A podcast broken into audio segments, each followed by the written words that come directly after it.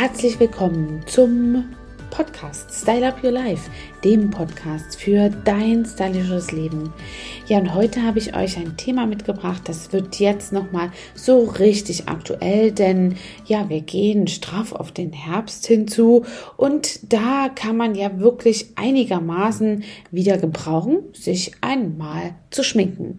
Und Genau darum geht es heute. Wir haben also wirklich ein, ein, ein ganz tolles Thema, nämlich Trends und Tipps und äh, ja, Tricks von Profis rund um dieses Thema Make-up.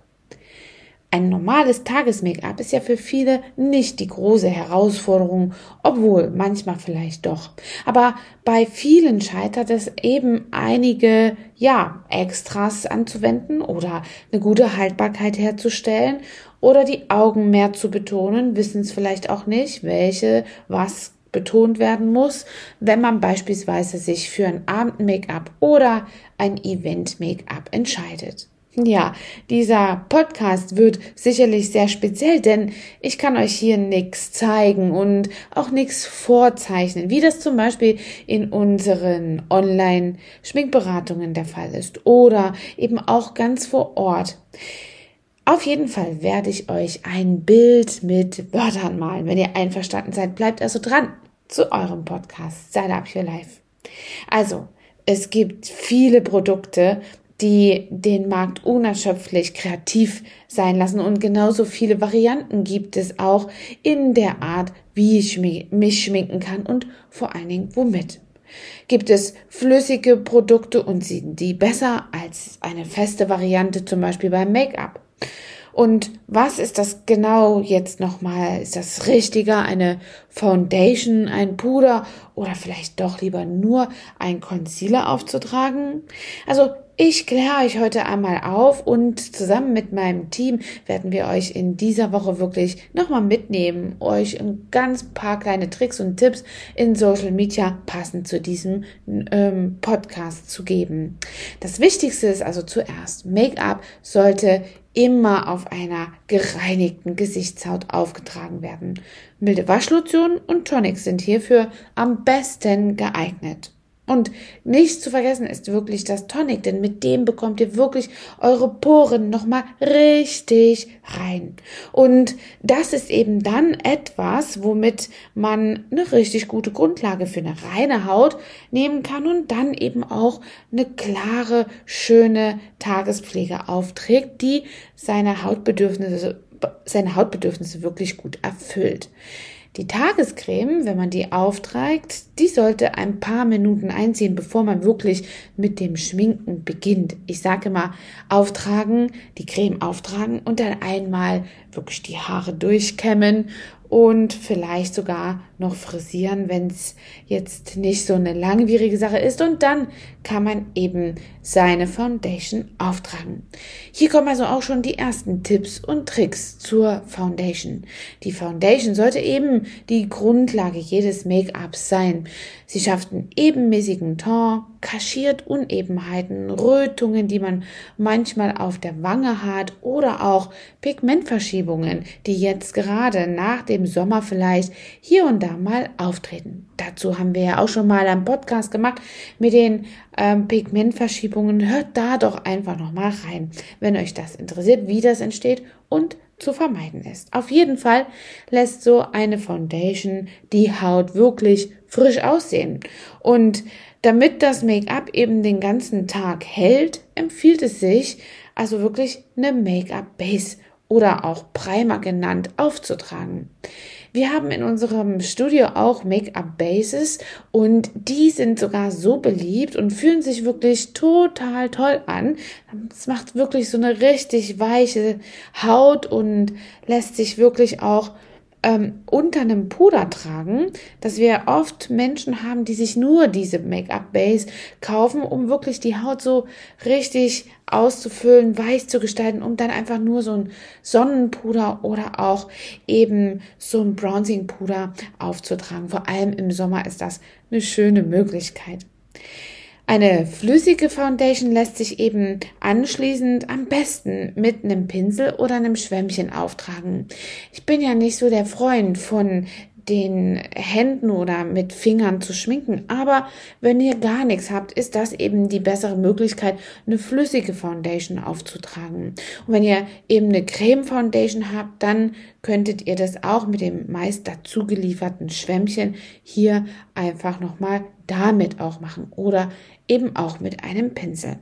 Sollte man eine BB Cream nehmen, also diese Art von getönten Tagespflegen, die sich auch an deinen Hautton anpassen, dann ist es nicht notwendig, vorher noch eine Pflegecreme aufzutragen. Und als Finish nach dieser BB-Creme wird aber das Gesicht auf jeden Fall nochmal abgepudert, um so ein mattes Finish zu setzen. Außer ihr wollt so einen leicht frischen, glänzenden Ton haben. Aber eine Haut, die eh schon dazu neigt, recht fettreich auszusehen und stark zu glänzen, dort ist ein Puder meistens unverzichtbar. Und jetzt kommen ein paar Tipps zum Aufhellen, nämlich mit dem Concealer. Und da habe ich einige Tricks hier, die ich euch mitgeben kann. Unter dem Fachbegriff Aufhellen verbergen sich unterschiedliche Produktbezeichnungen und vor allem auch Anwendungsformen, zum Beispiel als Stift, in einem Döschen oder auch in einer Tube. Am gebräuchlichsten ist der sogenannte Cover Stick, der äh, Cover Cream Stick, der Aufheller sollte eben ein bis zwei Nuancen, egal welcher Konsistenz oder Art, heller als die Foundation sein. Also immer zwei Töne leichter als der eigentliche Ton für die Foundation. Es wird immer erst nach dem Make-up aufgetragen, damit es nicht verwischt und ein lang anhaltendes Ergebnis mit dem Pinsel oder auch den sauberen Fingern, die man abtupfen kann, mit den Übergängen zu verblenden. Warum macht man das nach dem äh, Make-up oder nach der Foundation?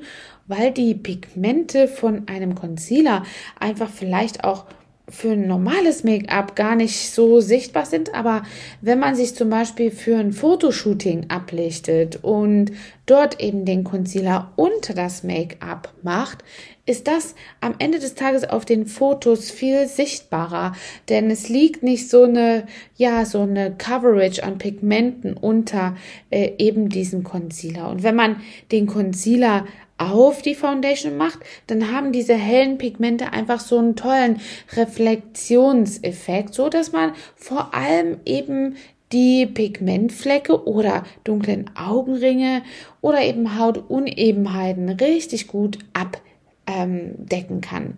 Und was auch noch ein ganz guter Trick ist, wenn ihr mal Ausschau haltet, ihr leidet vielleicht manchmal an Rötungen, die durch die Teleangiektasie, also durch die geplatzten Äderchen auf Wange, ähm, ja, entstehen, leidet ihr da drunter oder vielleicht auch wegen oder gerade weil ein Pickel abgeheilt ist und es ist sehr rot oder frischen Narben, dann nehmt ihr einfach einen Concealer mit grünem Aspekt. Denn stellt euch vor, grün und rot, also das Rot aus eurer, die Rötung aus eurer Haut und das Grüne von dem Concealer ergibt am Ende des Tages immer einen bräunlichen Ton und weil der Concealer ja an dieser Stelle sehr hell ist, das Grün im Übrigen auch, kann man das Ganze eben dann schlussendlich im Sinne der Farblehre in seinen eigenen Farbton hineinbringen.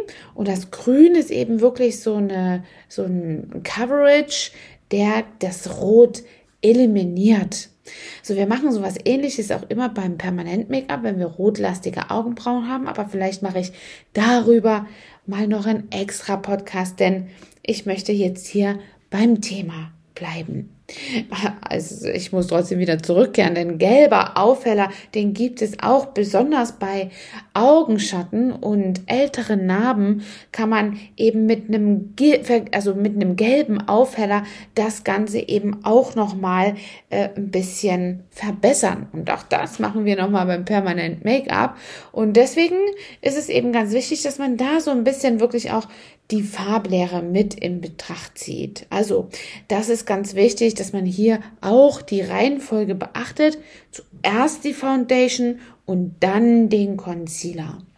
Also das ist jetzt mal ein richtig wichtiger Tipp, denn wenn du jetzt zum Beispiel an, an einem kühlen, blauen, unterlaufenden Augenring leidest, weil der einfach so dunkel aussieht und deine Haut zum Beispiel hier richtig ja, dünn ist und du vielleicht auch durch Medikamente in irgendeiner Weise Schwierigkeiten hast und die Haut dann so kühlblau ist, dann sind gelbe Aufheller einfach sehr toll, weil im Gelb ist ja immer noch ein ganz kleines bisschen Wärme enthalten, je nachdem wie intensiv das Gelb ist, das muss man auch sagen.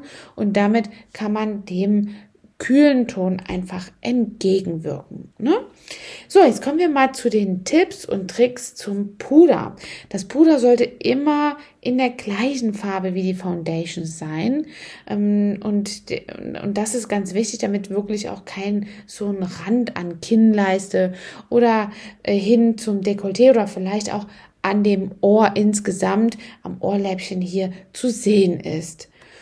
Ein Puderpinsel ist immer ähm, jetzt nach oben und nach unten zu bewegen. Damit kriegt man wirklich richtig gut eine Deckung hin und kann damit auch hm, nicht nur mit dem Strich der Gesichtsbehaarung arbeiten, sondern hat eben hier einfach auch eine gute Abdeckung und kann eben die Gesichtsbehaarung richtig gut mit integrieren. Es gibt nichts Schlimmeres, als wenn das Puder einfach auf diesem kleinen Pflaumenhaar liegt, der äh, zum Beispiel auf Wange oder an der Kinnleiste auch noch da ist. Also ich spreche nicht von ja dicken, groben Härchen, die unliebsam sind, sondern dem kleinen, feinen Pflaum, den man also hier im Gesicht hat.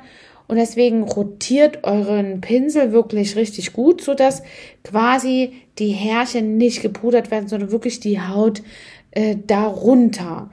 Und äh, wenn man das eben nicht macht, können nämlich sonst wirklich so gräulich aussehende Stellen entstehen. Man hat das oftmals ähm, ganz deutlich, wenn man jetzt äh, unter einem starken Haarwuchs auf der Oberlippe beispielsweise ja leidet und dort eben auch schauen muss, dass man das irgendwie abdecken möchte, wenn man sie sich nicht entfernt. Und wenn dort dann die Haare sind, dann sieht meistens auf der Oberlippe auch einfach das ganze Make-up dann aus, als wenn man einen schmutzigen Mund hätte oder vielleicht sogar im schlechtesten Fall ein Oberlippen-Damenbärtchen. Und das wollen wir auf keinen Fall. Deswegen am besten auch hier ganz stark in einer rotierenden Richtung arbeiten und das Puder auf die Haut bringen. Und am besten ist dann, wenn die Härchen dann zum Beispiel auch noch dunkel sind, wirklich darauf zurückzugreifen, die Haare an dieser Stelle einfach zu entfernen.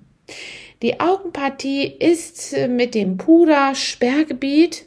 Man sagt also, besonders wenn die Augen trocken sind und die Haut da wirklich richtig Trockenheitsfältchen entwickelt, dann kann man das mit dem Puder nochmal noch faltiger und trocken aussehen lassen. Und deswegen wollen wir das nicht verstärken.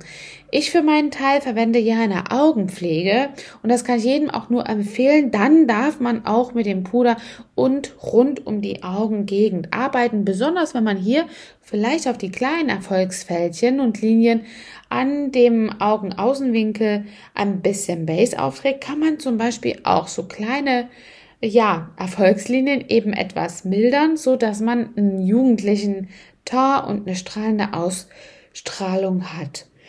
Loses Puder ist eben perfekt für eine ölige Haut, ähm, da das einfach das ähm, das Sebum einfach richtig gut aufnimmt und äh, bindet, so dass man nicht so gut, äh, nicht so schlimm glänzt. Und ein Kompaktpuder ist eben wirklich ein idealer Begleiter für unterwegs. Da holst du dir das Döschen raus. Auch wenn du eben hier zu trockener Haut neigst, kannst du dann einfach zwischendurch nochmal nachpudern.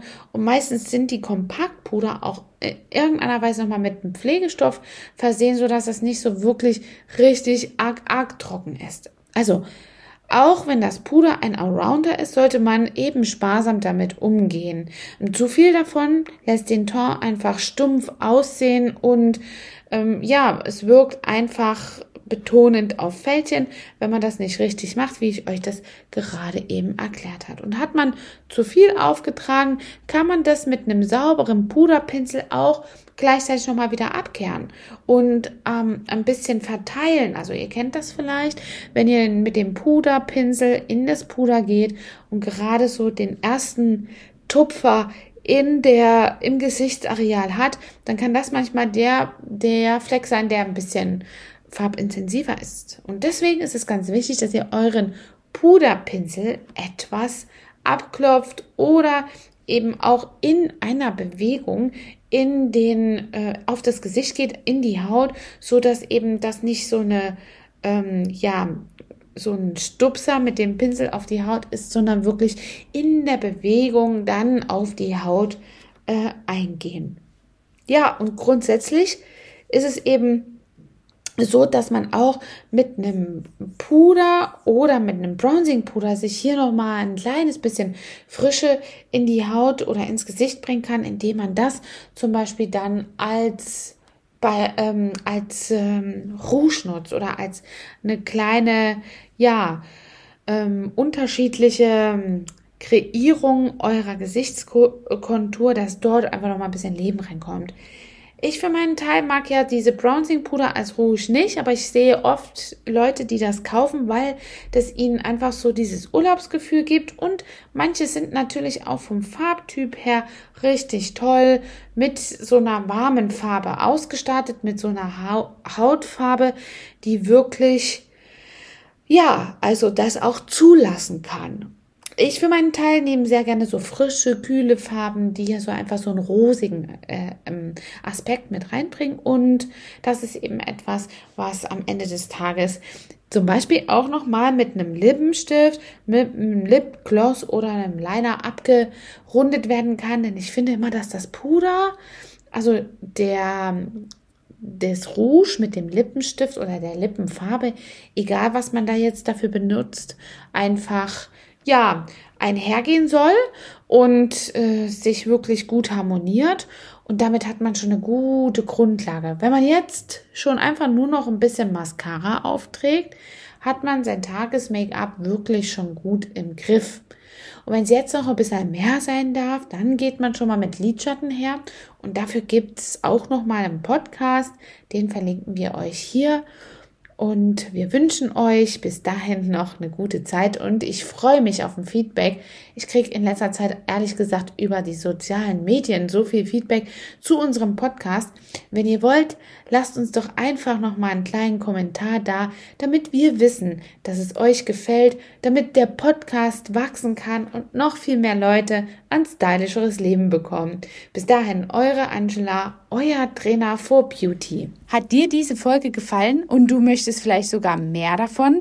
Dann abonniere den Podcast Style Up Your Life, damit du keine Folge mehr verpasst, um dein stylisches Leben noch stylischer zu machen.